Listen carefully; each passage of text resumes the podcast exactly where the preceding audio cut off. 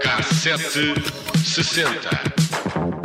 A situação que estamos a viver neste momento, entrincheirados no Palácio de Cristal do Porto e cercados pelos nossos assaltantes, não pode deixar de ser considerada uma situação gravíssima.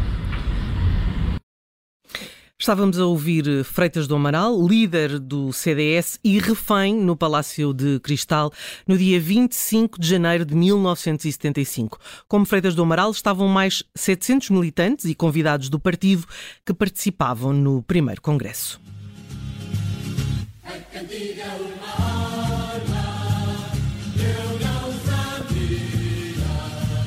Lá fora não era de cantigas uh, que se fazia o protesto. Centenas de manifestantes de extrema esquerda gritavam morte aos fascistas e havia carros incendiados. A polícia tentava travar o, o, protesto, aliás, mas sem sucesso. Chegou a haver feridos de ambos os lados. Os manifestantes montaram uma barricada para se conseguirem manter na entrada do Palácio de Cristal, o agora pavilhão Rosa Mota, e a polícia chegou a disparar para o ar, mas, dito o, o impasse manteve-se durante 12 horas. Em reação ao que se passava lá fora, Freitas do Amaral falou com os jornalistas que se encontravam uh, dentro do Congresso para criticar a atuação da polícia. É uma situação de desprestígio para as autoridades a quem incumbe manter a ordem e a segurança e defender a tranquilidade das pessoas. A própria lei lhes impõe que impeçam a realização de contramanifestações procurem evitar a realização de manifestações legítimas. Dentro do pavilhão choveram coquetéis Molotov, os manifestantes também estavam armados e os congressistas ouviram tiros de pistola. Os 100 polícias que tentavam deter o ataque levado a cabo por organizações da extrema esquerda eram poucos para guardar o recinto nem os jornalistas conseguiam sair para ligarem para os jornais a dar conta do que ali se passava. Já de noite chegou a GNR a ameaçar disparar sobre os manifestantes, mas foi preciso a intervenção dos militares, à época liderados pelo COPCON, já de madrugada. Foi necessário enviar tropas de Lisboa para terminar o cerco. Dentro do Congresso o ambiente era, claro, de grande tensão e o perigo de que os atacantes entrassem no pavilhão não era assim tão descabido. Vivíamos um período muito conturbado da história nacional. O 25 de Abril tinha poucos meses. Portugal vivia tempos extremados e o verão quente estava mesmo ao virar da esquina. Mas para as dezenas de convidados e delegados estrangeiros que estavam naquele dia no Palácio de Cristal, o que estavam a assistir era uma cena de um filme e ligaram para as embaixadas e governos a darem conta do que se passava, o que levou a que a imprensa estrangeira desse destaque àquela batalha campal que ali se desenrolou. Aliás, correu a tese de que eh, se não tivesse sido a pressão internacional, a tropa não teria sido chamada a intervir. O CDS tinha acabado de ser legalizado e o Congresso era o primeiro de um partido legal no país, mas apenas foi possível eleger a Comissão Política. Os trabalhos não foram retomados depois daquele dia e só um mês depois o CDS esteve de novo reunido, desta vez em total secretismo, para que fosse possível aprovar os estatutos do partido. Como se percebeu nesta história, na antecâmara do PREC, o clima político e social estavam em ebulição, numa dinâmica música que extravasava para o mundo das artes e, naturalmente, Bruno, para a música. A luta contra os chamados reacionários e contra os apoiantes de políticas de direita ganhava voz num dos singles mais ouvidos e vendidos em 1975. Vira a casaca, tira a gravata, vai no cortejo. Canta o solfejo e diz que vota, mas faz batota. O facho, o facho Saneia ao chefe que o compromete com toda a calma. E vende a alma, é um machista, não leninista. O facho, o facho.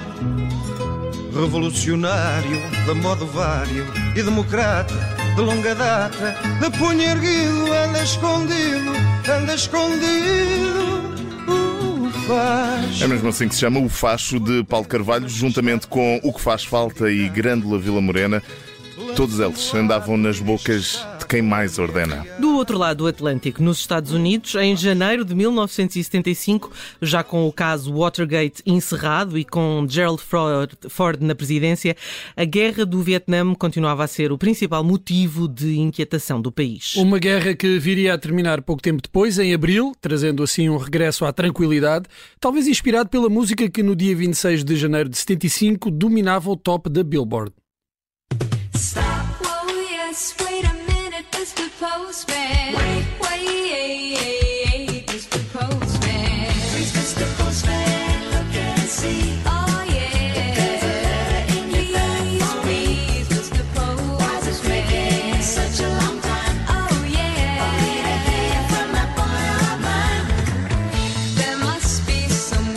Música é dos Carpenters, chama-se Please Mr. Postman e estava então no primeiro lugar da Billboard em janeiro, aliás, a 26 de janeiro de 1975. E já que estamos a falar de Estados Unidos e de presidentes, faz hoje exatamente 25 anos que uma mentira que correu o mundo manchou a carreira política de um presidente americano. É uma mancha no currículo que, reza a lenda, e se calhar até mais do que a lenda, se descobriu por causa de uma mancha num vestido. A 26 de janeiro de 1998, Bill Clinton chamou os jornalistas para uma conferência de imprensa com um único propósito: esclarecer a polémica sexual com uma antiga estagiária da Casa Branca, Monica Lewinsky. I did not have sexual relations with that woman, Miss Lewinsky. I never told anybody to lie, not a single time, never. These allegations are false. And I need to go back to work for the American people. Thank you.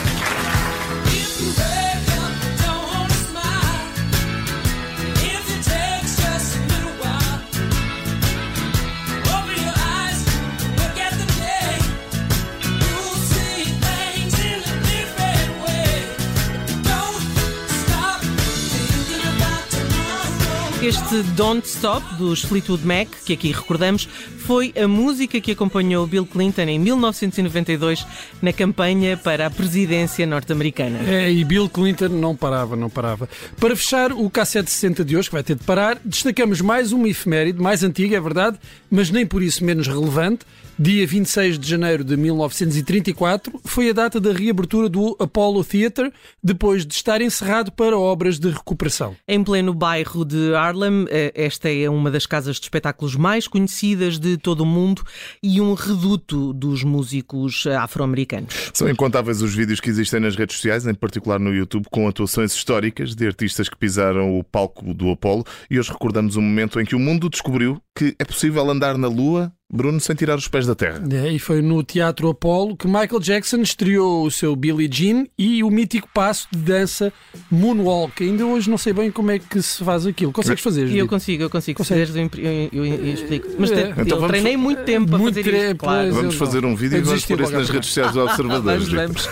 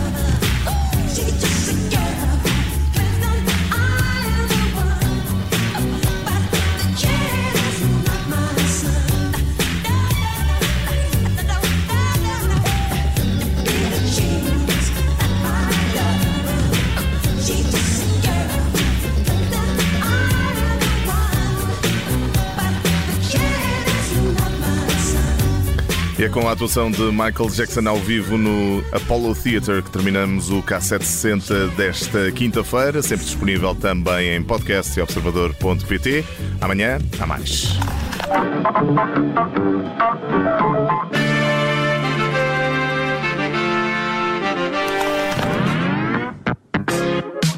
K760.